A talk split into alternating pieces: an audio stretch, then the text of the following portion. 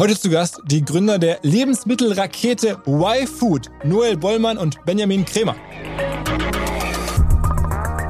Ich glaube, im ganzen Food-Bereich hat sich in den letzten Jahren auch von Konsumentenseite relativ viel geändert. Einfach das Bewusstsein für gesunde Ernährung ist deutlich gestiegen.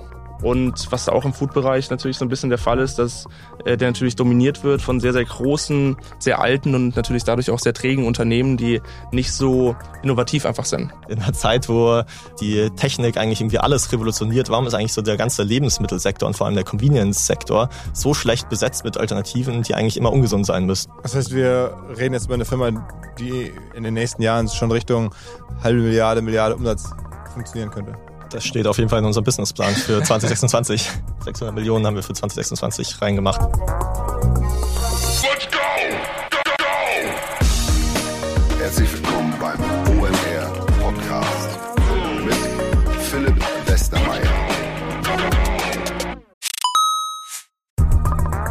Weil die Kolleginnen und Kollegen von Instafo, also der Jobplattform für den Tech- und Sales-Bereich, von der ich hier schon häufiger berichtet habe, mittlerweile bei uns doch groß engagiert sind hier im Podcast. Ihr hört immer wieder hoffentlich von Instafo. Deswegen habe ich die Kollegen vor kurzem mal selber persönlich kennengelernt und war wirklich sehr angetan. Sie haben mir dazu erzählt, es gibt eine neue Finanzierungsrunde in die Firma. 10 Millionen werden da investiert. Das ganze Thema wird also immer relevanter. Daher nochmal hier mit Nachdruck der Hinweis. Wer Menschen sucht im Bereich Tech und Sales, denkt an Instafo. Die haben da scheinbar wirklich eine neue magische Soße gefunden, wo sie über ihre Plattform ein automatisiertes Matchmaking zwischen Arbeitnehmer und Arbeitgeber ermöglichen und das ist im direkten Marktvergleich dreimal effektiver, was die Quote von Bewerbung zu Einstellung angeht. Hilft natürlich auch, dass sie bereits über 100.000 passende Talentprofile auf der Plattform haben und dass man sehr, sehr schnell ins Gespräch kommt. Innerhalb von 48 Stunden bewerben sich die ersten Talente bei den Arbeitgebern oder man kann sogar als Arbeitgeber einer vorselektierten Gruppe an Talenten aktiv eine Nachricht schicken oder sie zum Chatten einladen, um sich noch schneller kennenzulernen und zu prüfen, könnte das passen. Also nicht nur ich und die Geldgeber offensichtlich glauben an Instafo, sondern auch mittlerweile über 1800 Firmen, darunter O2, RTL, HelloFresh, MyPoster, viele, viele weitere. Instafo ist auf OMR Reviews bestbewertet 4,8 Sterne in der Kategorie Recruiting Plattform. Firmen, die nun Instafo ausprobieren möchten, sehr gerne. Ihr spart außerdem 500 Euro auf die erste Besetzung, wenn ihr euch anmeldet über Instafo mit Doppel-F, instafo.com slash OMR. Zurück zum Podcast. Ich habe ja gerade im Intro bewusst Lebensmittelrakete gesagt. Das ist nicht despektierlich über Lebensmittel gemeint, sondern es ist vor allen Dingen deswegen, weil die Kollegen von Y-Food aus meiner Sicht zu der Gruppe gehören von Firmen mit Lebensmittelprodukten, die in den letzten Jahren extrem gut gelaufen sind. Dazu kennt man natürlich Oatly, aber vielleicht auch Just Spices, Ankerkraut, Nucom, verschiedenste Unternehmen, die gerade in den letzten Jahren es geschafft haben, dieses doch recht verfahrene oder eingefahrene Segment der Lebensmittel aufzubrechen, dort in den Handel reinzukommen und auf einmal dann richtig große Firmen zu bauen, die sehr viel wert sind. Wir haben dann im Podcast gelernt, dass Y-Food schon fast eine halbe Milliarde wert sein dürfte. Wie sie es hinbekommen haben, welche Rolle dabei Trucker oder Lkw-Fahrer für sie spielen. Ziemlich überraschend, welche Rolle am Ende der Preis spielt. Alles haben wir diskutiert. Wie schafft man es innerhalb von wenigen Jahren, aus dem Nichts, aus dem Finance-Bereich zu kommen? In dem Falle sogar aus dem nicht irgendwelchen Finance-Bereich, sondern der eine Kollege kommt von Goldman, der Noel war bei der Deutschen Bank, glaube ich. Also nicht irgendwelche Finance-Firmen, sondern die beiden hatten da schon relativ aussichtsreiche Karrieren, haben dann aber hart gewechselt und dieses Y-Food gegründet, wo die Inspiration herkam und ob sie demnächst auch verkaufen wollen, wie ja zuletzt Ankerkraut, wie Just Spices, ob es demnächst vielleicht sogar ein IPO geben wird, was sie noch vorhaben, habe ich natürlich gefragt. Alle Antworten jetzt hier im Podcast. Auf geht's! Herzlich willkommen zum OMR Podcast. Zwei Gäste aus München, die Y-Food machen, also ein Getränk, das man als Nahrung zu sich nehmen kann, das mittlerweile in Supermärkten hohe Wellen steckt. Fast 100 Millionen Umsatz zumindest sind angepeilt dieses Jahr. Zu Gast sind Noel Bollmann und Benjamin Kremer. Moin. Moin, servus, servus. dass du uns da hast. Ähm, also, äh, Y-Food heißt eure Company und ihr habt mir erzählt, Y wegen der Generation Y. Genau, also einerseits wegen der Generation Y. Also damals haben wir gesagt, wir wollen so Food for a New Generation machen, also quasi für Leute, die auch hinterfragen, zu sagen, hey, wieso müssen eigentlich die Ernährung so sein, wie sie momentan ist, wenn sie doch viele Probleme hat, gerade wenn man wenig Zeit hat. Und deswegen haben wir gesagt, okay, Food for a New Generation, aber auch dieses Y, was ja so ein bisschen dieser hinterfragende Charakter äh, dahinter ist, äh, der eben sagt, so, warum müssen eigentlich die Essgewohnheiten so sein, wie sie immer gewesen sein, gerade in neuen Zeiten, in, ähm, ja, wo sehr ähm, ja, busy Lifestyle auch bei vielen Leuten Leuten angesagt ist. Ähm, ja, und deswegen haben wir gesagt, Y-Food, das passt auch ganz gut, hört sich ganz gut das heißt, an. Ihr werdet jetzt alt mit der Generation Y, denn die wächst ja, wird ja auch älter und dann kommen die neuen Generations und sind dann nicht mehr so eure Zielgruppe. Also wir haben tatsächlich viele Zielgruppen. Äh, Generation Y, ich glaube, da sind wir damals so ein bisschen drin gestartet, aber mittlerweile haben wir auch äh, aus der älteren äh, Generation, Generation X, äh, bis hin zu Babyboomer und noch darüber hinaus äh, viele Kunden und natürlich auch aus der neuen Generation der Generation Z. Also ein Produkt tatsächlich für alle. Also ist dann eine Flasche am Ende in verschiedenen Geschmacksrichtungen. Ähm, und dann ist das wirklich wie eine Mahlzeit. Ich habe es mir gerade angeguckt, man nimmt dann da irgendwie, weiß nicht, 500 Kalorien auf, äh, indem man so eine Flasche, das sind dann, weiß ich nicht, so ein paar hundert Milliliter, austrinkt. Und das ist dann, sagt ihr, auch sehr gesund. Genau, also was wir geschafft haben, ist, dass wir eine komplette Mahlzeit da eben rein äh, gemacht haben. Was das bedeutet, ist, dass wir alle Makro- und Mikronährstoffe, die der Körper braucht, ähm, im ausgewogenen ja, Maße genutzt haben und eben in dieses Getränk reingepackt haben. Und dementsprechend macht es satt, schmeckt gut und man fühlt sich auch gut danach, weil es eben auch ausgewogen ist. Aha. Was kostet eine Flasche? 3,99 äh, momentan, äh, aber der Referenzpreis oder die Referenzmahlzeiten, sage ich mal, die wir damit ja so ein bisschen ersetzen, sind eben die, die man normalerweise in einem Busy Lifestyle zu sich nimmt. Äh, meist eben ungesundes, schlechtes Fast- und Junkfood, wie der Döner nebenan, der Big Mac nebenan.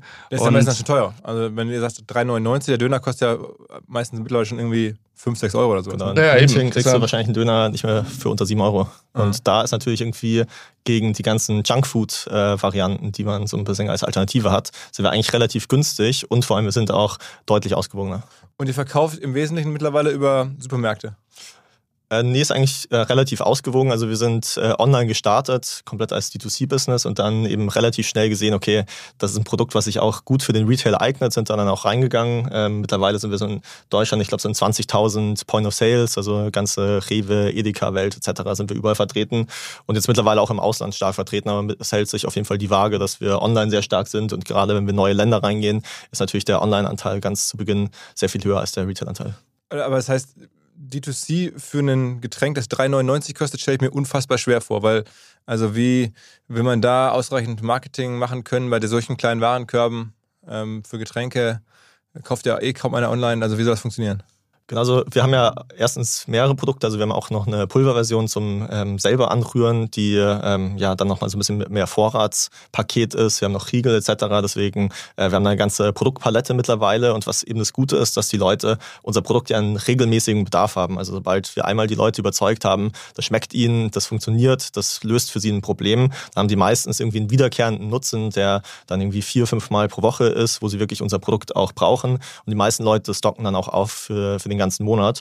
Und dementsprechend, auch wenn sie jetzt die Trinkmahlzeiten kaufen, dann verdienen wir vor allem daran, dass die Leute eben lange treue Kunden bleiben und wir eben äh, die auch lange monetarisieren können. Wie viele Online-Kunden habt ihr denn? Ähm, das ist eine gute Frage, aber es geht jetzt so auf die Millionen, sowas müssen wir sagen. Ja. Eine Million Online-Kunden. Ja. Okay. Also die einmalig gekauft haben und davon kaufen dann, weiß ich nicht, 10.000 regelmäßig oder sowas? Genau, also ich äh, muss jetzt die, die Zahl, weiß ich nicht ganz genau, aber also es, wir ähm, haben schon eine sehr große Wiederkaufsrate auch in unseren Kunden. Also es ist schon deutlich mehr als 10.000 Aber ich meine, Leute, eine Million Menschen davon zu überzeugen, Getränk online zu kaufen, hätte ich mir als unmöglich vorgestellt.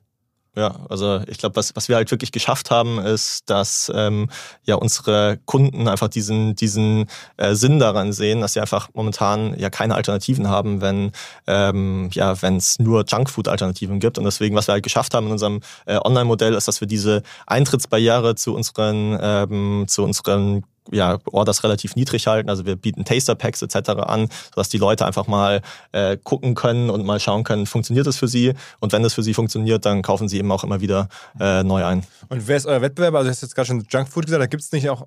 Also, ich meine, am Ende reden wir ja auch so ein bisschen über Nahrungsergänzungsmittel, oder? Ich meine, das ist, ist ja ein weites Feld. Also ist eigentlich nicht unbedingt als Nahrungsergänzungsmittel, sondern tatsächlich als Nahrungs, äh, als vollwertige Nahrung. Also nicht mal als Nahrungsersatz, also auch das Wort vermeiden wir, sondern wirklich als vollwertige, ausgewogene Nahrung, die einfach ja, seinen Platz im, im Tagesablauf bei vielen Kunden findet. Ja. Und äh, deshalb unser Hauptkonkurrent ist tatsächlich die Junk- und Fastfood-Welt da draußen, der McDonalds, äh, der Döner, der Bäcker nebenan, äh, die wir wirklich, ähm, ja, für die wir einfach die bessere, die bessere ausgewogene Alternative, Alternative für die meisten Menschen darstellen und weniger irgendwelche direkte Konkurrenten. Da sind wir eigentlich weitestgehend noch allein am Markt. Und wie kam es dazu? Also, ihr habt vor fünf Jahren angefangen? Genau, vor ziemlich genau fünf Jahren jetzt. Als Hobby oder wie, wie ging es los? Ja, ich glaube, wir beide, wir waren beide ähm, ja auf der Suche, dass wir eigentlich was machen wollten, gründen wollten. Wir hatten also beide selber die gleiche Motivation. Im Studium, für, oder? Ja, wir hatten eigentlich schon immer so die, die, den Drang dazu, was Eigenes zu kreieren. Wir sind beide dann so ein bisschen, sagen wir mal, falsch abgebogen in Richtung Finance erstmal, haben da eigentlich schnell bemerkt, dass es nicht so unsere ja, Welt ist und die Finance-Welt, wo alles sehr nur Zahlen äh, getrieben ist und wo wir gesagt haben, da können wir auch unsere ganze Kreativität und unsere ja, Drang, was Eigenes zu kreieren, nicht äh, wirklich ausleben. Und ja, dann haben wir ähm, angefangen, äh, ein bisschen nachzuschauen, was gibt es denn eigentlich für Möglichkeiten, sich äh, auch ähm, selbstständig zu machen, hatten dann die gleiche Motivation und eigentlich haben wir versucht, damals unser eigenes Problem zu lösen, weil wir waren selber im Studium immer sehr beschäftigt, natürlich dann auch, als wir angefangen haben, der, den, Hast du den normal BWL studiert?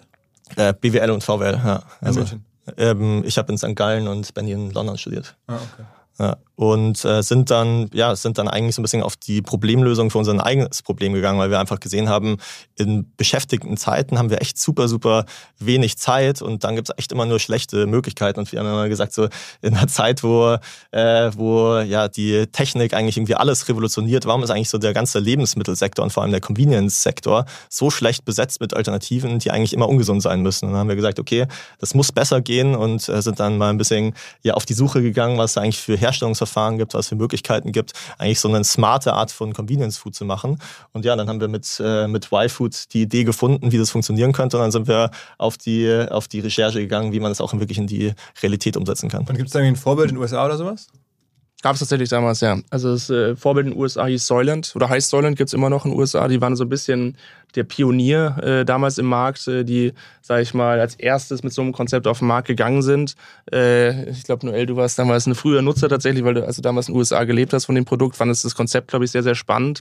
Und äh, wir haben dann äh, großes Potenzial in dem Konzept gesehen, aber die Umsetzung damals von den amerikanischen Playern fanden wir nicht so gelungen, weil die einfach extrem auf die Biohacker, äh, sag ich mal, West Coast äh, Nerdschiene gegangen sind, Geschmack komplett egal und halt sehr in der Nische verhaftet waren, auch mit einem sehr radikalen Ansatz, Essen komplett ersetzen zu wollen durch so ein Produkt. Und wir haben von Anfang an gesagt, das ist uns viel zu radikal. Wir wollen mehr auf die Mainstream-Konsumenten gehen. Wir wollen mehr ein Enabler sein, ein Helfer für Situationen, in denen es einfach schwer ist, sich äh, gesund zu ernähren. Und äh, deshalb eben auch viel mehr Fokus auf Geschmack gelegt, weil wir wollen, dass die Leute eben das Produkt enjoyen können und nicht runter, runterzwängen müssen. Und äh, es soll, ja, soll Enjoyment sein statt, äh, statt eine Pflicht oder statt ein Zwang.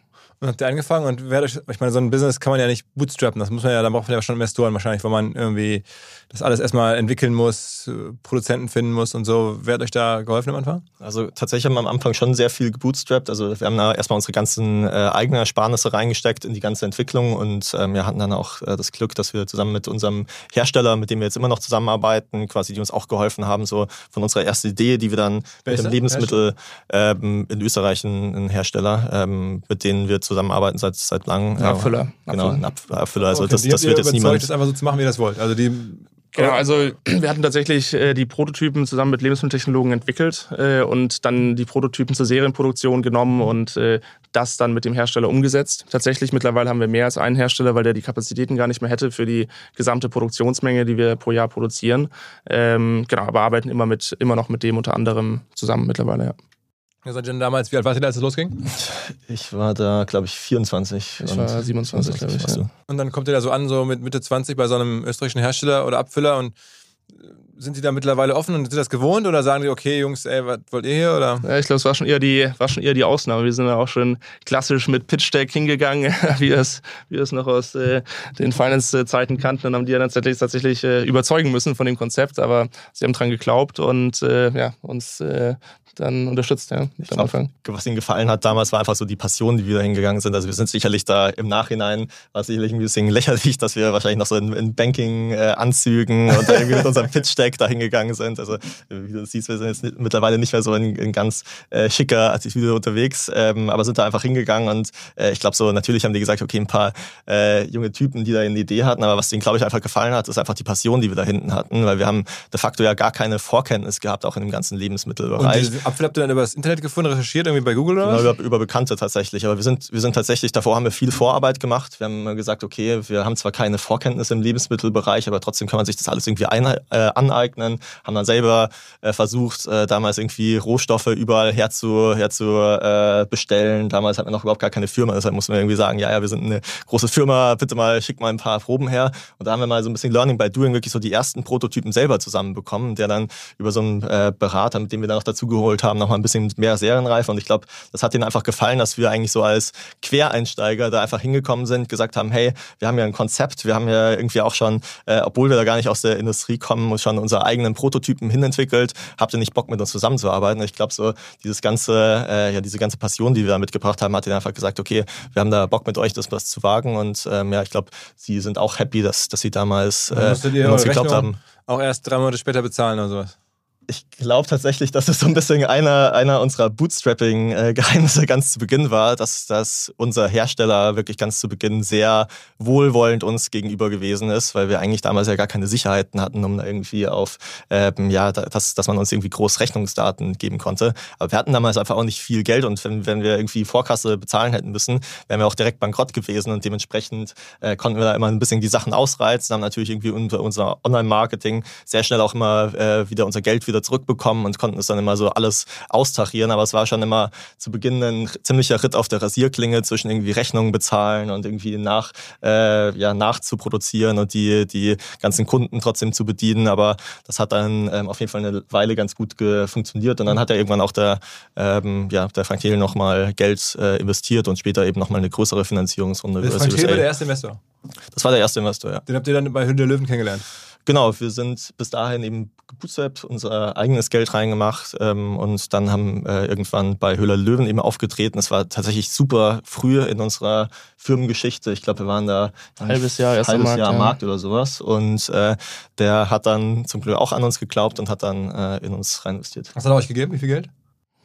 Ich glaube, damals waren es 200.000 sowas um den Dreh, also war jetzt auch nicht äh, die Welt, aber wir haben dann kurz darauf eine größere Finanzierungsrunde gemacht äh, mit 4,2 Millionen und dann vor circa zwei Jahren nochmal 15 Millionen. Also insgesamt knapp 20 Millionen jetzt aufgenommen. Ja. Okay, ist ja trotzdem noch eine okaye Kapitaleffizienz bislang. Wenn man sich überlegt, dass ihr jetzt irgendwie 100 Millionen Umsatz anpeilt, dann habt ihr sozusagen äh, mit sozusagen 20 Millionen, sind die schon ausgegeben? Wahrscheinlich noch nicht ganz, ne? Ich glaube, wir haben insgesamt nur so 5 Millionen geburnt tatsächlich. Also wir haben natürlich irgendwie Working Capital Demand etc., aber wir haben jetzt, glaube ich, mit äh, 5 Millionen Burn das jetzt auf äh, über 100 Millionen Euro Das, das ist natürlich schon, schon wirklich äh, ganz sehenswert, muss man sagen. Und Frank Thelen, um das nochmal, weil der auch immer in der Kritik steht für einige Investments, die nicht gut laufen, das ist ja dann scheinbar eins.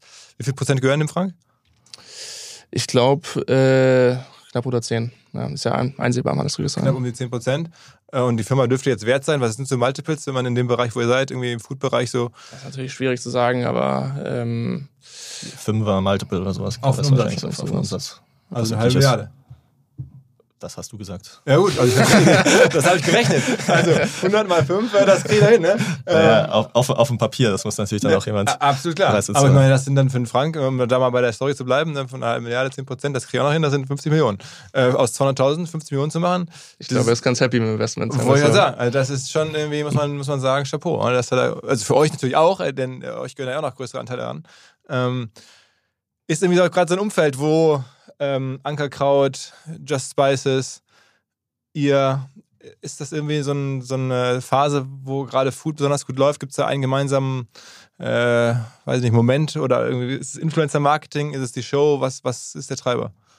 Ich glaube, im ganzen Food-Bereich hat sich in den letzten Jahren auch von Konsumentenseite relativ viel geändert. Einfach das Bewusstsein für gesunde Ernährung ist deutlich gestiegen. Ähm, und was auch im Food-Bereich natürlich so ein bisschen der Fall ist, dass äh, der natürlich dominiert wird von sehr, sehr großen, sehr alten und natürlich dadurch auch sehr trägen Unternehmen, die nicht so innovativ einfach sind. Und äh, deshalb glaube ich, den Food-Bereich sehr lange äh, ja so ein bisschen der, der, der Treiber für Innovation gefehlt hat und den jetzt halt viele Startups einfach äh, gefüllt haben, die Lücke. Was sind da noch? So, ich habe jetzt wieder zwei, zwei fiel mir sofort ein. Habe ich noch welche vergessen, die da auch gerade in Deutschland eine größere Rolle spielen, wo ihr sagt, okay, das kann man sich auch angucken? Also Up sitzt bei uns um die Ecke. Ist Stimmt, ja auch Frank genau. Lena war auch schon mal hier, Äh, genau. Genau, kennen wir auch gut, äh, sind auch gut mit denen befreundet und äh, ja, sicher noch die ein oder anderen äh, erfolgreichen Food-Startups. Also, okay, Air Up, Just genau, AJ, ähm, wir hatten eben geredet über äh, Athletic Greens beispielsweise, die Wobei sind auch relativ, aus Deutschland. die sind nicht aus Deutschland, genau, aber sind jetzt auch recht aktiv in Deutschland mittlerweile. Ähm, Müssen wir ein bisschen nachdenken, aber tut sich auf jeden Fall einiges. Und natürlich auch Und den der ganzen? Miet-Alternatives-Bereich. Also ist es auch vielleicht, dass der Handel einfach offener ist, weil es jetzt mehr solche Fälle gibt, dass man, während man vor zehn Jahren bei Edeka gar nicht anrufen musste, jetzt ist da, wenn man jetzt irgendwo sich meldet, dann sagen die, ah, okay, kommt mal vorbei, wollen wir es mal anschauen? Ja, auf jeden Fall. Also das haben wir deutlich gemerkt, dass der Handel deutlich, deutlich innovati äh, innovativer geworden ist, ein offener für Innovation, äh, weil eben, wie gesagt, die Nachfrage von Konsumentenseite da ist. Ja, die Konsumenten wollen innovative Produkte, die wollen neue Produkte, die wollen nicht mehr die alten gleichen Marken von Danone, Nestle und Co. sehen.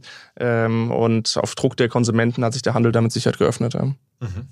Was natürlich auch ein großer Vorteil ist und deswegen das war sicherlich auch ein Unlock-Faktor, ist das ganze Thema D2C gewesen. Also früher musste man sich natürlich immer erstmal beweisen, ähm, um in den Handel reinzukommen. Und dann hatte man natürlich immer so ein bisschen so ein ähm, ja, Chicken-Egg eigentlich Problem, dass man erstmal eigentlich Marketing spenden musste, um reinzukommen. Aber du musstest ja erstmal drin sein im Handel, damit du überhaupt effizient Marketing ähm, äh, ausgeben konntest. Und es konnten eben immer nur die Großen. Und jetzt dadurch, dass man eben D2C direkt an den Kunden dran ist und dort auch seine Konzepte eben erstmal ausprobieren kann und eben auch proven kann, äh, funktioniert das natürlich irgendwie im, im Lebensmittelbereich jetzt auch sehr gut, dass man einmal sein Online-Modell aufgesetzt hat, da quasi auch die Zahlen mitbringen kann und mit den Zahlen dann eben auch an den äh, Handel rantreten kann und sagen, hey, das funktioniert, hier haben wir die Kundendaten, die Kunden, die kaufen auch immer wieder ein und äh, dementsprechend kommt man dann gut auch in die Das heißt. Einkäufer bei den äh, äh, großen LEHs, ähm, die schauen sich dann eure D2C-Daten an und sagen, okay, zeigt mir her, was ihr hier online verkauft habt. Und wenn ihr denen dann zeigen könnt, so und so äh, läuft unser Online-Business, dann sagen die, okay, dann ordern wir jetzt auch mal. Ja, lustigerweise war es bei uns tatsächlich so extrem, dass äh, wir online gestartet sind und auf Facebook unsere ersten Werbung gemacht haben und Rewe uns wirklich eines Tages angerufen hat, weil sie unsere Facebook-Werbung gesehen haben und gesagt haben, cooles Konzept, äh, finden wir super spannend, können wir uns gut vorstellen, dass es auch bei uns sehr gut funktioniert, wollt ihr eine Listung haben. Und so kamen wir dann quasi wie Okay, die... das ist ja schon mal ganz anders. Man. Tatsächlich, ja. So kamen wir echt wie die Jungfrau zum Kind äh, zu den ersten Retail-Listungen und zum, zum Retail-Geschäft überhaupt, weil wir hatten eigentlich am Anfang geglaubt, wir, wir bleiben ein reines Online-Business und so kam dann dieser zweite Channel Retail eben dazu bei uns. Ja. Aber im Moment ist der Revenue-Umsatzverteilung äh, Ziemlich 50-50, immer noch. 50, ja. also D- Und D2C. Und ist dann D2C auch irgendwelche Plattformen, also Amazon oder sowas, oder ist das alles nur euer eigener Store? Genau, das Großteil eigentlich unser eigener Store. Natürlich, da äh, kommt noch irgendwie Amazon ein bisschen dazu, aber das ist für uns eigentlich eher ein Hygienefaktor. Das, auf Amazon muss man sein, weil manche Kunden wollen einfach auf Amazon bestellen, aber der größte Teil kommt schon von D2C über unseren äh, eigenen Store. Und der ist aber, dann äh, Shopify oder? genau, Shopify. Ja. Okay. Und wie kommt man an den Kunden ran? Also, ich meine, jetzt haben wir verstanden über den Handel und, das, und Facebook hast du gerade erwähnt. Aber äh, heute ist ja Facebook jetzt mit der Generation Y und Z wahrscheinlich nicht mehr ganz so einfach. Ähm, ich sehe oder habe wahrgenommen, auch in der Vorbereitung, ihr habt irgendwie da Influencer und, und Personen, die für euch ähm, agieren. Aber was ist so das Geheimnis, an, an die Leute ranzukommen? Ich glaube, das ist jetzt nicht so das eine Geheimnis. Also wir haben sehr stark angefangen mit ähm, Paid Social und das war eigentlich erstmal, würde ich sagen, so das erste halbe Jahr eigentlich unser einziger Channel, auf dem wir gearbeitet haben. Und damals waren natürlich irgendwie auch noch die äh, CPMs deutlich niedriger, als sie jetzt heute sind. Und deswegen. Instagram vor allen Dingen. Bitte? Instagram vor allen Dingen, oder? Äh, Facebook, Instagram, ja. Mhm. Das hat sehr gut funktioniert, weil wir auch so ein bisschen Erklärungscharakter haben. Man muss überhaupt erstmal den Leuten sagen, okay, warum willst du jetzt überhaupt eine Mahlzeit trinken und warum ist das gut für dich? Und das hat eigentlich so ganz gut funktioniert, eben auch so mit diesem Erklärungscharakter von äh, Videos, die wir genutzt haben, da erstmal die ersten Kunden zu bekommen. Und Step by Step haben wir das jetzt sehr stark diversifiziert. Also Paid Social ist wahrscheinlich immer noch einer unserer wichtigsten Kanäle. Influencer Marketing ist auch sehr wichtig, weil man da eben auch sehr gut unser Produkt erklären kann, sehr gut irgendwie Use Cases aufzeigen kann. Also der, ob es jetzt irgendwie der ähm, Fritz Meinecke ist, der irgendwie Outdoor unterwegs ist und sagt, hier, da äh, eignet sich irgendwie Y-Food sehr gut. Oder ob es jetzt irgendwie ein Truckdriver-Influencer ist, der eben sagt, hey, ich bin jetzt on the road und, und habe jetzt das Y-Food dabei. Da kannst du einfach sehr gut Use Cases auch erzählen. Truck-Driver, Influencer. Also es gibt dann so äh, für so Brummifahrer, ähm, auch die haben Influencer. Ja, tatsächlich. Und Wie das heißt ist auch der? gar nicht so, gar nicht so ähm, glaub, Sascha, Sascha LKW, LKW, ist einer, haben ja. wir unter anderem. Also Sascha wir haben da- LKW. Ja, Auf, tatsächlich. Auf, auf, auf, auf Insta. ja, wir, wir haben YouTube. Auf Ach, ja. YouTube. Also wir haben, haben da tatsächlich sehr viele Nischen auch, in denen wir arbeiten. Und das Schöne ist Krass, einfach. ich noch nie gehört. Sascha LKW, der muss ich mir angucken. Der ist gar nicht so klein, oder? Der, der, der pusht euch dann, oder was? Der, der pusht uns auch, ja. Also, GTD, glaube ich. German Truck German Driver. ist Truck Driver. Genau, ja. Also wir haben da schon so einige Nischen, aber also das jetzt nur als Beispiel genommen. Wir, was einfach sehr gut funktioniert ist, wenn man Use Cases zeigt, wenn man einfach zeigt, wie unser Produkt funktioniert und ob das jetzt irgendwie auf Meta ist, ob das über Influencer ist, über YouTube, mittlerweile TikTok, Native funktioniert auch bei uns, weil man natürlich unser Produkt erklärt. Überall, wo wir einfach die Möglichkeiten haben, den Leuten das Produkt zu erklären und dann eben auch den Produktnutzen äh, nahezubringen oder den Use Case, funktioniert eigentlich für uns gut. Und was das Schöne eben ist, äh, auch wenn die ganzen Preise natürlich nach oben gehen, dadurch, dass wir mittlerweile so eine starke Retail-Präsenz haben, geht es ja nicht nur darum, dass wir irgendwie einen Direct-Cut irgendwie zu unserem Online-Geschäft haben, sondern wir haben ja eigentlich immer einen äh, Multi-Channel-Cut, wo, wo wir eben dann auch eben sehen können, dass wir sehr viele von unseren Kunden entweder äh, erstmal online bekommen und dann rüber wechseln zum, zum Retail oder dass sie eben direkt rüber wechseln Also du zum meinst, Retail. äh, um das nochmal für alle, die jetzt nicht so tief Kack Customer Acquisition Cost, rechnet ihr nicht nur gegen Online-Käufer, sondern ihr habt ja indirekt auch, wenn ihr Online-Werbung macht, eine Customer Acquisition für jemanden, der dann im Laden kauft. Das ist sozusagen der, ist ja inbegriffen in, in der Werbung dann. Richtig, okay. ja. Okay. Ähm, aber wo du jetzt gerade Sascha LKW sagst, ähm, also ich habe gerade geguckt, 150.000 YouTube-Abonnenten. Äh, kommt ihr auch über den Preis? Also ist ein Argument, auch ich meine, LKW-Fahrer sind jetzt ja keine Bestverdiener, äh, dass, dass halt die wirklich sagen, boah, hau ich mir lieber so 10 von den Pullen rein, spare ich äh, in den nächsten Tagen im Vergleich zu Raststätte und Döner oder Raststätte spare ich irgendwie 20, 30 Euro. Das ist ja dann schon für die vielleicht, also ein Argument für euch. Auf jeden Fall. Also ich glaube, der Preis steht bei uns nicht im Vordergrund der Kommunikation. Der Preis ist auf jeden Fall zusätzlich ein Benefit, weil genau wie du sagst, die Referenzpreise für uns sind eben der, das McDonalds-Meal, der Döner, die halt mittlerweile deutlich, deutlich teurer sind als der Preis unseres Produktes. Es ist quasi so ein zusätzlicher Benefit, nice to have für den Kunden, dass er bei uns eben auch noch was verglichen zu diesen Mahlzeiten spart.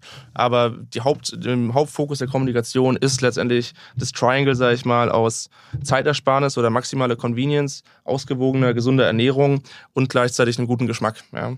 Und äh, das steht, glaube ich, im Vordergrund der Kommunikation bei uns. Ja.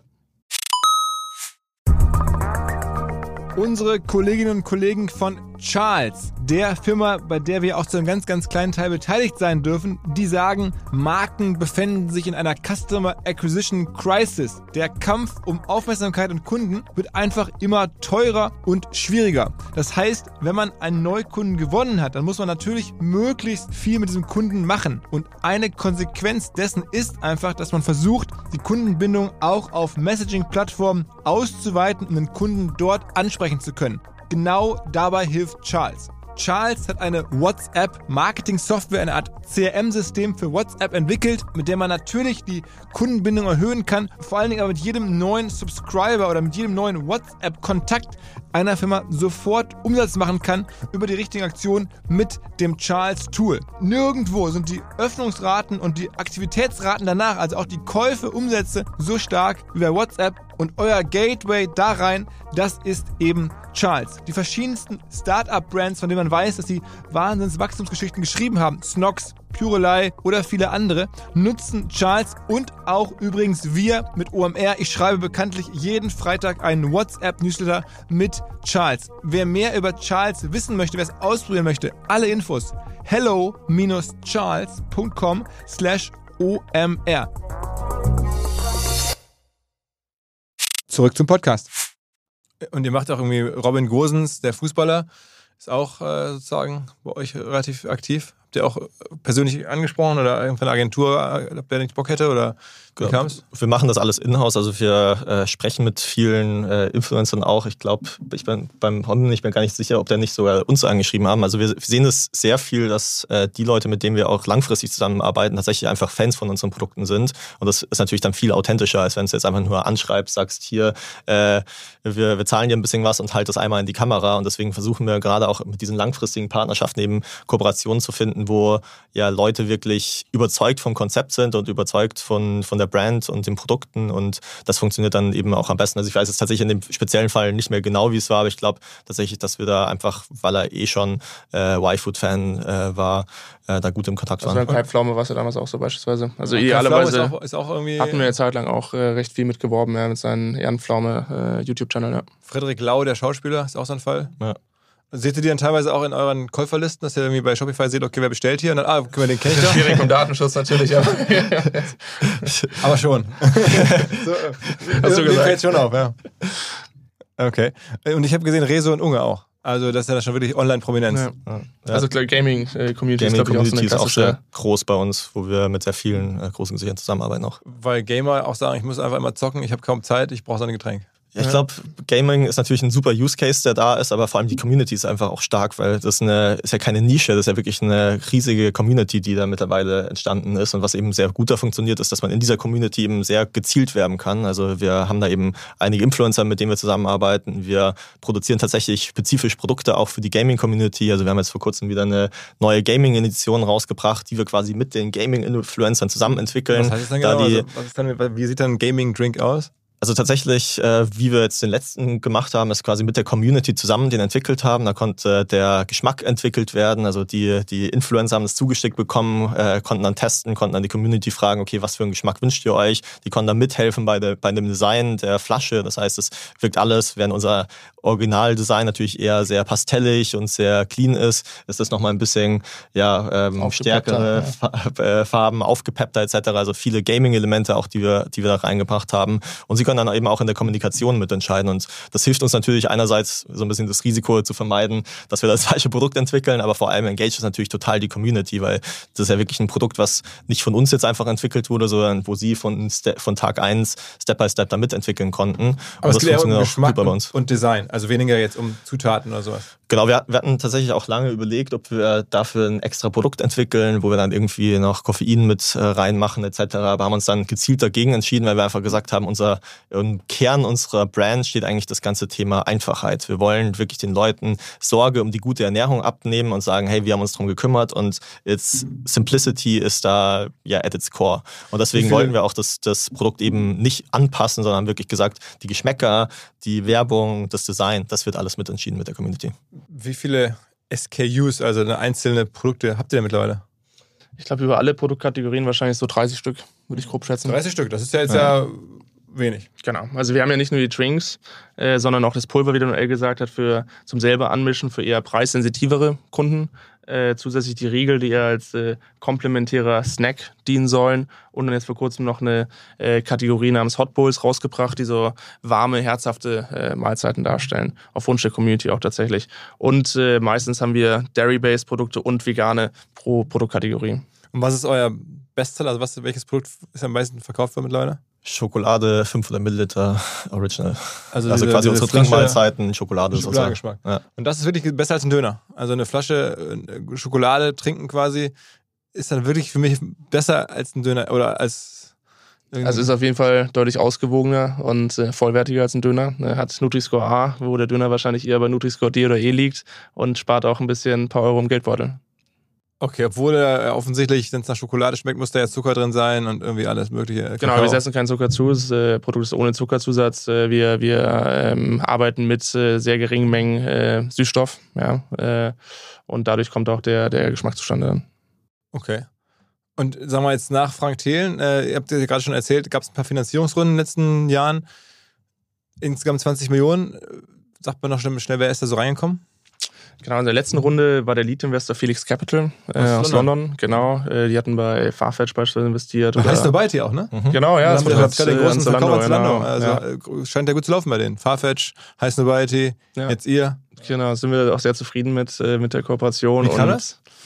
Äh, die sind aktiv auf uns damals zugekommen. Ja, die fanden die Kategorie spannend, haben da großes Potenzial gesehen und äh, haben so die Gespräche mit uns gestartet und wir haben eine gute Chemie äh, gegenseitig gemerkt und äh, dann hat das gepasst, ja. Und das ist jetzt der größte? Ähm, die sind der zweitgrößte tatsächlich. In der Runde davor ist der derzeit größte Investor reingekommen. Five Seasons äh, nennt sich der. Sind- Die sind auch bei Up beispielsweise investiert. Ist der führende Foodtech-Investor Aus in Italien, Europa. Äh, der, also die Partner sind Italiener, der sitzt aber in Paris, der Fonds. Ja. Okay, das ist schon so dann auch so der Ritterschlag für Food Startups mittlerweile. Ne? Also Five Seasons höre ich jetzt immer wieder. Also wenn irgendwas im Food-Bereich läuft, dann kommen die und werden aktiv. Die kennen Ja, sich die sind- natürlich sehr gut aus in dem ganzen Bereich und deswegen scouten die natürlich den ganzen Markt. Und wenn irgendwas Food äh, ist und irgendwie Potenzial hat, dann sind die natürlich da ganz schnell dran und ähm, ja, sprechen auch die Leute an. Also uns hatten sie damals auch aktiv selber angesprochen, bevor wir überhaupt auf Fundraising-Runde gegangen sind. Und das hilft ihnen wahrscheinlich, dass sie sehr spezialisiert sind eben in dem Bereich, äh, dass sie da eben sehr gut auch sind äh, im Deal-Sourcing. Okay, das heißt, euer Erfolgsgeheimnis ist schon so eine Mischung aus vielleicht ein bisschen Preis, vielleicht ein bisschen ungewöhnliche Idee, ähm, dann ganz sicher auch ein Kind des Influencer-Marketings, wenn man so die Liste guckt, wer da alles mit euch zusammenarbeitet, ist ja schon offensichtlich so, dass da jetzt auch gerade Nischen-Gaming und ähm, LKW-Fahrer und so, dass man damit, sagen wir mal, schon, schon sehr gut über, über Influencer-Marketing Sachen machen kann, die man vor ein paar Jahren so nicht machen konnte. Ich glaube, das Kernerfolgsgeheimnis ist das Produkt tatsächlich selbst, weil das Produkt äh, im Kern stehen wir dafür, die Sorge beim Konsumenten bezüglich richtiger Ernährung abzunehmen. Und das ist einfach extrem powerful. Äh, die Leute müssen sich keine Gedanken mehr machen um richtige Ernährung, sondern an stressigen, bewegten Tagen können sie einfach zu Y-Food greifen und wissen, wie man alles für sie gedacht. Und äh, das schont den Geldbeutel, es schmeckt, es macht satt, es ist ausgewogen, tickt quasi für die Mainstream-Konsumenten alle Boxen. Und das ist, glaube ich, wirklich der, also, der Kern des Erfolgs. Wer überprüft das? Also ich meine, äh, also nicht, dass ich euch nicht glauben würde, aber es klingt ja schon fast zu gut, um wahr zu sein, dass so zwei Typen kommen und das auf einmal hinbekommen. Ähm, also gibt es da irgendwie eine, eine Instanz, die sagt, okay, das ist wirklich jetzt äh, gut für dich? Ja, also wir haben, wir haben intern ein 25-köpfiges R&D-Team aus Lebensmitteltechnologen, äh, die das Produkt entwickeln und dieses Produkt auch permanent weiterentwickeln anhand von allen Dimensionen.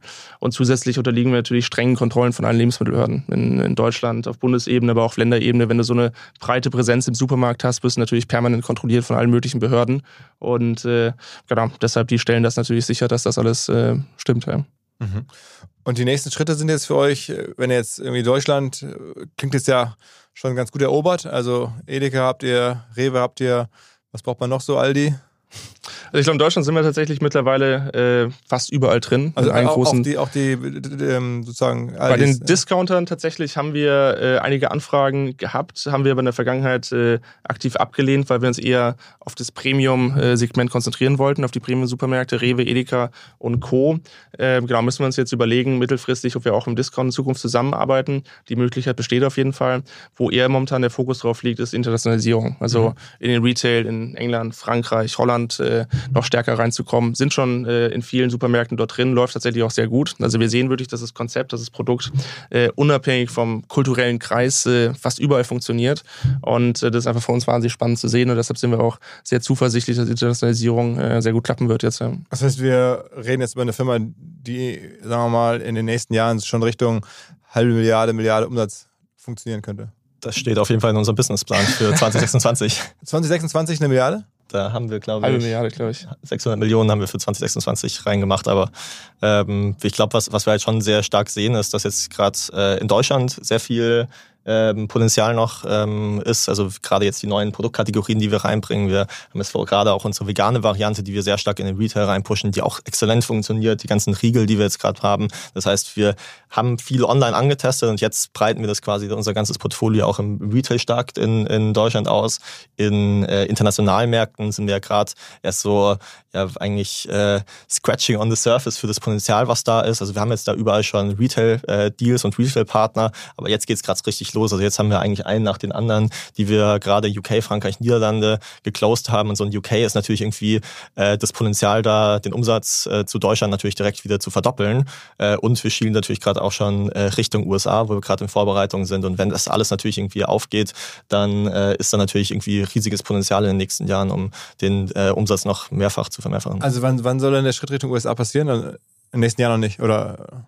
Also haben die Supply Chain jetzt äh, aufgebaut für die USA schon innerhalb der letzten ja, äh, ein, zwei Jahre tatsächlich. Äh, wären äh, wahrscheinlich innerhalb des nächsten halbes Jahres ready, rüberzugehen, Supply Chain-seitig. Müssen natürlich gucken, wann für uns der richtige Zeitpunkt ist, auch gerade was die Ressourcen in der Firma angeht. Also ich glaube, ein weiteres Erfolgsgeheimnis für uns in der Vergangenheit war immer Fokus.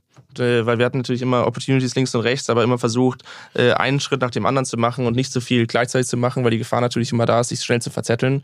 Und deshalb müssen wir schauen, auch im Hinblick auf die USA, weil das Thema man, glaube ich, nicht unterschätzen, ist ein massives Biest, ja, ist, wird de facto eine zweite Firma werden, die wir dann da drüben haben und also den doppelten, Arbeit, doppelten Aufwand, doppelte Arbeit machen wird. Und genau davor haben wir, glaube ich, gerade momentan eher Respekt, dass wir einfach den Zeitpunkt abwarten müssen, wann der richtige Zeitpunkt für uns gekommen ist, ressourcenseitig, fokusseitig. Wie groß sind die Firma jetzt? Wie viele arbeiten bei euch? Wir gehen jetzt auf die 200 Mitarbeiter zu. Ja. 200? Ja. Das ist ja immer noch jetzt vom Pro-Kopf-Umsatz gar nicht so viele Leute. Ja, tatsächlich sourcen wir auch sehr viel aus, also alles, was irgendwie Logistik, was irgendwie Produktion etc. angeht, wo natürlich irgendwie normalerweise im, im Food-Bereich sehr viel ähm, Headcount anfällt. Das ist alles bei uns outgesourced. Wir fokussieren uns wirklich auf die drei Kerngebiete, Produktentwicklung, Marketing und Vertrieb. Das ist das, wo wir stark sein wollen und wo wir auch unsere ganzen Ressourcen reinstecken. Ähm, und alles andere, was ja ähm, wie Logistik etc., was auch sehr Headcount-intensiv ist, versuchen wir eben weitestgehend auszulagern, um uns daraus gut fokussieren zu können. Und verdient die Firma schon Geld? Wir sind auch profitabel schon, ja. Wirklich? Also über, das, über alle Länder hinweg jetzt oder alle? Ja. Ähm, Größenordnung ist dann halt, ich meine, ihr ist das ja nicht euer Ziel, Geld zu verdienen. Ihr habt ja bewusst Geld aufgenommen, um halt irgendwie auch Geld sozusagen verbrennen zu können, äh, wachsen zu können. Ähm, aber was heißt, wenn man das normal fährt, so ein Business, dann schafft man damit eine Rendite von 10% oder sowas oder 15%? Also ich glaube, langfristig, wenn man es optimiert, kriegt man es sicherlich irgendwie gut hin, äh, da im zweistelligen Bereich äh, profitabel zu sein. Für uns ist natürlich weiterhin momentan sehr stark auch Wachstum ähm, angesagt. Deswegen, ja, wir haben früher immer gesagt, als wir das zum ersten Mal profitabel geworden sind, wir sind aus Versehen profitabel geworden, weil unsere Investoren natürlich gesagt haben, äh, hey, ihr sollt, wenn ihr profitabel seid, müsst ihr mehr in Wachstum investieren. Aber ich glaube, gerade das jetzige äh, Umfeld zeigt eigentlich, dass das, wie wir es in der Vergangenheit gemacht haben, dass wir eigentlich nie so auf Pump und einfach nur Geld reinpusten, sondern wirklich immer sehr vorausschauend, quasi im Kleinen testen und dann erst, wenn irgendwas profitabel ist, auch zu skalieren. Uns jetzt eben hilft, dass, dass wir uns da sehr gut aufgestellt haben und im jetzigen äh, Umfeld wird man natürlich irgendwie sehr belohnt dafür, dass man irgendwie das Unternehmen schon profitabel hingesteuert hat. Das heißt, ihr haltet auch ein bisschen jetzt erstmal ein bisschen Kapital trocken, um zu gucken, was jetzt passiert. Irgendwie gibt es irgendwie eine Rezession, die euch irgendwie trifft oder gibt es irgendwelche massive Konsumzurückhaltung. Ähm.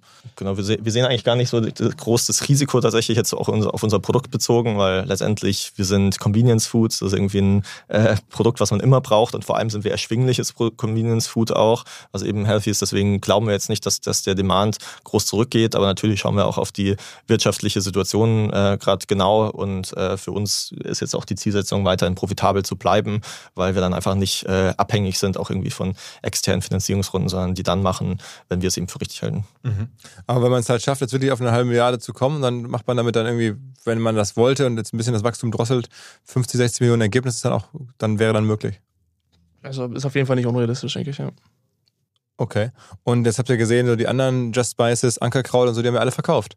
Ähm, also die, die Peer Group, über die wir gerade sprachen, so jetzt in den letzten Jahren gegründete, sehr, sehr gut gewachsene Lebensmittel- ähm, oder Food äh, Companies. Bei euch ist das kein Thema. Was wir, ich glaube, ich sehen da, ist, dass oftmals irgendwie so beim Verkauf natürlich irgendwie da ist, wenn die Leute ja das Potenzial gar nicht mehr so jetzt irgendwie sehen in, zur Expansion. Und ich glaube, bei denen ähm, oder bei uns sind wir schon an einem Punkt, wo wir jetzt gerade eigentlich gesehen haben, okay, die, die Expansion, die funktioniert sehr gut und die bringen wir irgendwie voran. Und deswegen, wir sehen momentan extrem viel Potenzial nach vorne raus, unser Unternehmen weiter äh, zu wachsen. Und deswegen, also das ganze Thema Finanzierungsrunde, irgendwann IPO, MA etc., das ist irgendwie, man, man hat natürlich irgendwie Gespräche, die man, die man führt, irgendwie zu auch IPO etc., wann könnte das sein, aber es ist jetzt ähm, nichts, was wir jetzt irgendwie äh, gerade Aber es klopfen schon Leute an und sagen, also wir hätten schon Interesse, äh, wenn ihr verkaufen wollen würdet, habt uns auf der Liste. Ich glaube, wir, lügen, wir würden lügen, wenn wir es bestreiten würden. Ich glaube, wir haben mittlerweile gerade in Deutschland so eine Präsenz und so eine Visibilität, dass es dann, glaube ich, ganz automatisch kommt ab einem gewissen Zeitpunkt. Aber wie Noel gesagt hat, ist momentan unser kompletter Fokus auf dem operativen Geschäft. Uns macht es auch noch wahnsinnig viel Spaß. Das ist, glaube ich, auch immer ein super wichtiger Faktor, ob die Gründer noch Bock haben, das weiter wachsen zu lassen. Und äh, genau deshalb äh, ist der Fokus auf dem Operativen derzeit. Okay, aber IPO ist tendenziell in dem Bereich auch dann irgendwann, also jetzt sind ja die Kapitalmärkte gerade nicht besonders IPO-freundlich, attraktiv sind sie nicht, äh, aber sagen wir mal, wenn das sich wieder ein bisschen normalisiert oder. Ist auf, ist auf jeden Fall eine, eine valide Exit-Route auch in dem Bereich. Sieht man ja in Oatly beispielsweise, die ja, wann hatten die ein IPO gemacht? Ich glaube, letztes oder vor zwei Jahren, äh, der zumindest zum IPO-Zeiten sehr erfolgreich war. Und jetzt wurden sie gerade durch die derzeitige Marktlage haben ein bisschen, hart gelitten, ne? bisschen abgestraft, aber das bisschen wurden, ist ja, gut. Die haben, die haben, ich weiß nicht genau, aber die müssten doch schätzungsweise 60, 70 Prozent verloren haben. Ja, oder? aber damit sind sie, glaube ich, nicht die einzigen. Ja, ja. Man glaube im Tech-Bereich auch einige finden, die da ein ähnliches Schicksal jetzt gerade in den letzten sechs, neun Monaten erlitten haben. Ja. Äh, aber ist auf jeden Fall auch im Food-Bereich äh, eine valide Route irgendwann, ja. Also wir haben, wir haben, glaube ich, früher auch immer sehr stark irgendwie ja, die Fantasien gehabt, ist es nicht schön, dass man irgendwann mal die Glocke läuten kann etc. Deswegen, ich glaube, so ein bisschen als das Gründerherz, um das zu befriedigen, zu sagen, hey, ein IPO ist natürlich irgendwie was Tolles, aber wenn man dann sich überlegt, was dann auch für ja, Konsequenzen damit sind, dass irgendwie äh, jeder einem die ganze Zeit auf die Finger schaut und man natürlich irgendwie auch sehr kurzfristig und immer nur zahlengetrieben die Entscheidungen äh, treffen muss, da sind wir schon momentan sehr happy. Also wir halten ja weiterhin die Mehrheit, deswegen wir haben Investoren äh, drin, die uns sehr Vertrauen eben in dem, was wir auch machen. Und das ist natürlich ein riesiger Luxus, den wir haben, dass wir irgendwie die Firma so langfristig auch aufstellen können und nicht irgendwie die ganze Zeit jeden Monat kapitalmarktgetrieben sind. Und deswegen ist es sicherlich für uns eine, eine Option, sich das anzuschauen, aber man muss sich natürlich irgendwie auch die Konsequenzen äh, bewusst sein. Und da ist natürlich irgendwie die eigene Kontrolle noch weiter zu behalten, äh, natürlich irgendwie ein Luxus, den wir uns auch nicht unbedingt nehmen lassen wollen. Ihr seid ja hoffentlich alle am 7. und 8. Mai beim OMR Festival in Hamburg mit dabei. Das freut dann nicht nur mich, sondern auch die Kolleginnen und Kollegen von Audi.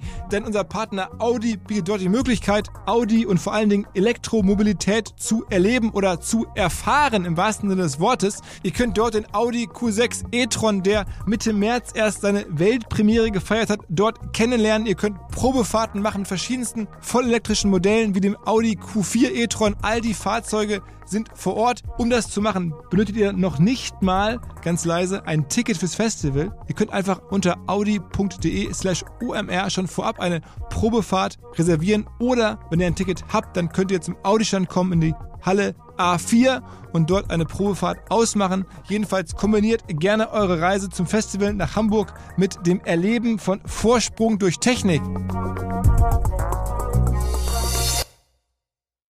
Zurück zum Podcast wenn man so ein bisschen guckt, dann scheint ihr euch auch so personell ähm, schon mal äh, zu professionalisieren. Ehemaliger äh, Home24, also Börsenerfahrung, äh, Manager, ähm, ist es bei euch? Ja, also wir haben, glaube ich, in allen Bereichen der Firma, ich glaube, wir haben sieben Departments, ein sehr, sehr starkes C-Level aufgebaut und ja, weil eine Firma sich ab einer gewissen Größe einfach professionalisieren muss, wir müssen Strukturen einziehen, wir müssen erfahrene Leute reinholen, die nicht nur Learning by Doing machen, sondern wirklich schon die Erfahrung mitbringen, die richtigen Entscheidungen in jeder Situation zu treffen. Und äh, genau, da haben wir jetzt, glaube ich, schon vor ein, zwei Jahren angefangen, äh, erfahrene Leute alle so Anfang, Mitte 40 äh, an die jeweiligen Stellen zu setzen. Ja.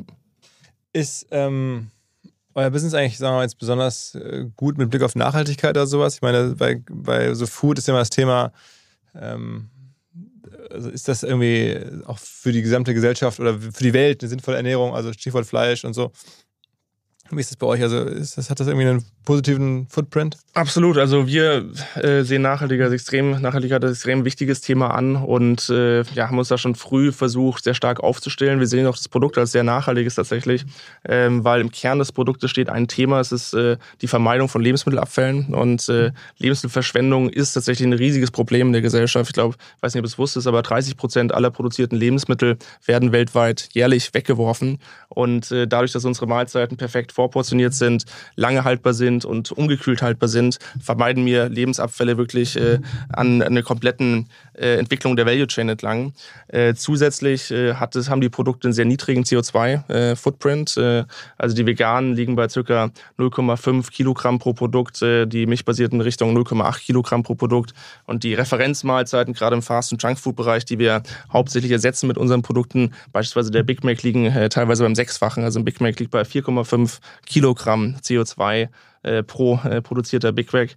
Und da sind wir natürlich auch CO2-seitig die deutlich schonendere, deutlich bessere Alternative. Aber das stellt ihr nicht so nach außen. Also wenn ich euch das frage, dann kommt das so raus, aber ihr macht, äh, ist scheinbar nicht Teil eurer Marketingbotschaft. Ich glaube, für uns ist ganz wichtig, also zu unterscheiden, was ist irgendwie das, was wir nach draußen kommunizieren und was ist irgendwie Kern unserer Brand-DNA. Und für uns ist das Thema Nachhaltigkeit super wichtig, weil wir glauben auch, dass wir mit unseren Produktkategorien die Möglichkeit haben, wirklich langfristig einen großen Unterschied zu machen, weil es eben so effizient ist, weil man dadurch eigentlich sehr viel besser auch die, die Menschen ähm, ja von einem, von einem Footprint äh, ernähren könnte. Wir sehen einfach nur, dass wir momentan an vielen Sachen einfach noch arbeiten und dass wir sagen, wir wollen noch nicht rausgehen irgendwie mit einer großen Kommunikation, bevor wir nicht irgendwie alle Themen, die wir auf dem, auf dem Schirm haben, perfekt gelöst haben oder zumindest irgendwie sehr gut gelöst haben. Und deswegen, wir haben, als wir angefangen haben oder zu jetzt zum Beispiel an unserer Verpackung sehr stark gearbeitet. Das heißt, das ganze Thema äh, Rezyklatanteil sehr stark hochgefahren. Mittlerweile sind zum Beispiel in unseren Flaschen 30 bis 50 Prozent äh, ähm, Rezyklatanteil, sind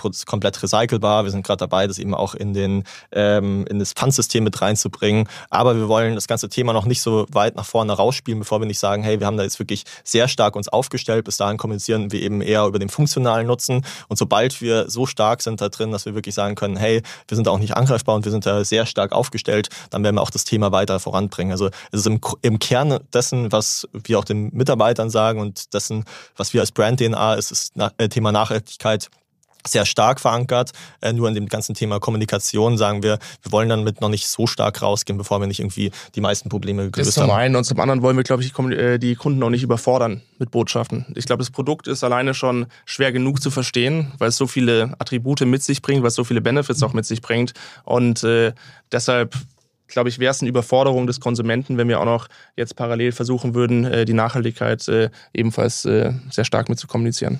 Aber ab und zu gibt es ja auch Kritik. Also ich meine, es gibt ja durchaus Leute, die die Kategorie, in der ihr seid, also diese ähm, dieses eine echte Mahlzeit zu setzen, das ist die anzweifeln, dass das überhaupt möglich ist. Also das kann man auch lesen. Ähm, tut euch das weh? Nervt euch das? Ist das schon immer da gewesen? Ich glaube, ja, ich glaube, Kritik ehrlicherweise gibt es an allem. Ja, also ich glaube, das ist noch nicht mal nur im Lebensmittelbereich der Fall. Ich glaube, sobald man äh, gerade in Deutschland ein Produkt auf den Markt wirft oder mit irgendeiner Idee auf den Markt kommt, ist man vor Kritik nicht gefeit. Ist ja auch was Positives, ist ja, kann ja auch konstruktiv sein und äh, Anregungen äh, geben, wie man, wie man sich in verschiedene Richtungen noch verbessern kann. Deshalb sehen wir Kritik äh, auch nicht immer nur als äh, was Negatives. Ähm, ich glaube, was oft kritisiert wird und was da teilweise auch draußen nicht verstanden wird, ist, dass wir versuchen würden, Ernährung komplett zu ersetzen, was aber nie unsere Zielsetzung war, sondern wir wollen, äh, wir lieben selber, also gerade Noel und ich und ich glaube auch sehr, sehr viele Leute bei uns in der Firma lieben gutes Essen. Ja, äh, wenn die Leute die Zeit haben, die Muße, sollen sie hingehen auf den Markt, äh, frische Sachen einkaufen und selber zu Hause kochen. Aber die Realität ist halt nun mal nicht nur in Deutschland, sondern in, ja, in Industrieländern wahrscheinlich weltweit, dass sehr viele Leute eben oftmals nicht die Zeit, nicht die Muße haben, gerade in stressigen, bewegten Arbeitsalltagen, sich eben immer frisch und selbst kochen zu ernähren. Und in diesen Situationen wollen wir einfach die bessere ausgewogenere äh, Alternative zu sein zu den herkömmlichen äh, Junk- und Fastfood-Alternativen. Und ich glaube, das haben viele Leute, die uns manchmal kritisieren, draußen eben noch nicht verstanden. Äh, und das ist aber, glaube ich, ein ganz wichtiger Punkt, um letztendlich unsere Mission und von YFood zu verstehen. Wie kam es euch, dass ähm, ausgerechnet Ralf Dümmel euch hat äh, ziehen lassen? Weil der wäre doch der perfekte Partner gewesen, auch mit, mit Blick auf Handel und sowas. Der macht doch gerne solche Investments. Ähm, musst du ihn wahrscheinlich fragen, aber wir sind tatsächlich sehr happy gewesen, dass eben Frank Thelen auch gewesen ist ähm, damals, äh, weil wir glauben, so dieses ganze Thema Food super stark bei ihm verankert gewesen ist und eben auch das ganze Thema Brandbuilding, während ich glaube, ähm, Himmel ja, glaube ich, sehr stark eben auf dem Vertrieb aus ist, ist bei uns ja sehr stark auch dieses ganze Thema langfristig sich zu verankern und eine Brand aufzubauen. Und ich glaube, da äh, hat, war der Match zu Frank Thelen deutlich äh, höher als. Hat er euch mal viel geholfen, also auch operativ? Total, also gerade zu Beginn ähm, das ganze Thema Höhle der Löwen optimal mitzunehmen, Kontakte herzustellen, auch zum Einzelhandel.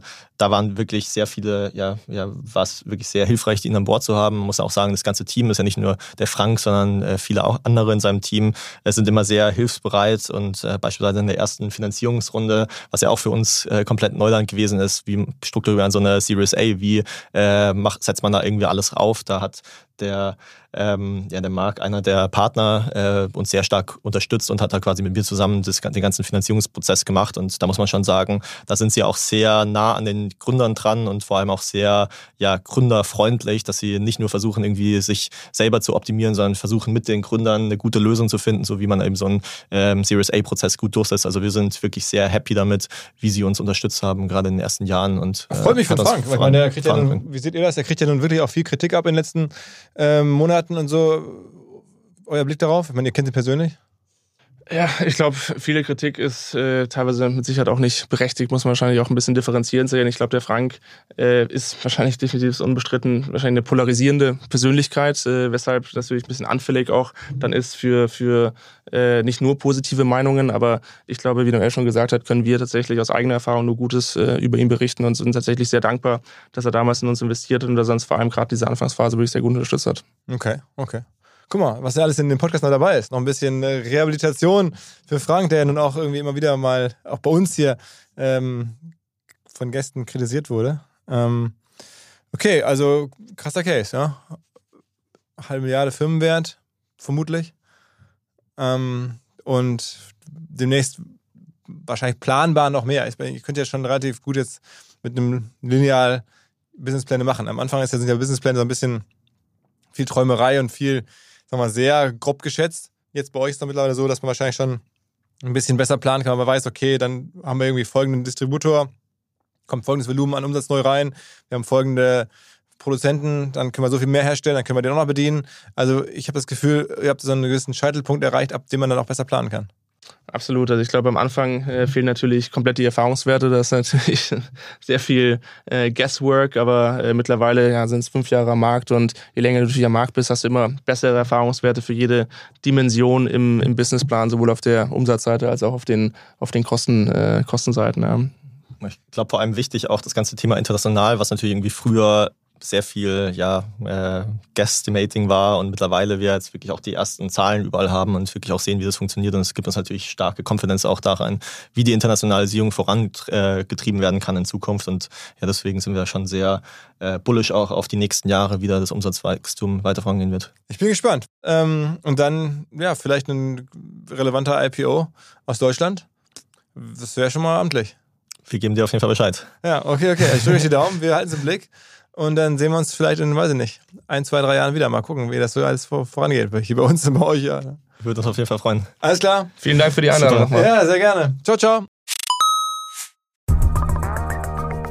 In Köln entsteht möglicherweise gerade ein neues deutsches Unicorn und zwar, weil wir alle naiv sind und Fehler machen und die uns davor beschützen. Die Rede ist von der Firma SoSafe, die dafür sorgt, dass wir trainiert werden, unsere Belegschaft, unsere Kolleginnen und Kollegen trainiert werden, einfach nicht mehr auf Scams, auf Betrüger reinzufallen, die uns Mails schicken wie jetzt Login-Daten ändern oder dein Cloud-Account wurde deaktiviert, auf die dann geklickt wird und die dann nachher großen Schaden anrichten, weil hinter diesen Mails einfach Cyberangriffe stecken die menschliche Naivität ausnutzen. 85% aller Cyberattacken, die erfolgreich sind, gehen zurück auf menschliche Fehler und nicht auf besonders gutes Hacken oder so, sondern wirklich darauf, Sachen zu machen, die auf die Menschen reinfallen. Und genau davor schützt euch SoSafe. Wer glaubt, das betrifft mich nicht, wer glaubt, bei uns im Unternehmen kann ich mir das nicht vorstellen, den lade ich ein, kostenlos sich einem Angriff von SoSafe auszusetzen, natürlich ohne Risiko. Und zu schauen, wie naiv eure Leute sind oder auch nicht, versus dem Schnitt 30% Prozent beträgt die Klickrate normalerweise auf solche Phishing-Mails. Also die Gefahr ist wohl offensichtlich sehr groß und SoSafe hilft dann im Zweifel mit Angriffssimulationen, mit Risikoanalysen, mit Auswertungen und natürlich dabei die sogenannte Human Firewall zu stärken. Insbesondere natürlich auch in Bezug auf KI, die ja häufig auf Seiten der Betrüger dabei mit eingesetzt wird. Alle Infos, ihr könnt euch selber attackieren lassen unter sosafe.de slash OMR. Zurück zum Podcast. Dieser Podcast wird produziert von Podstars bei OMR.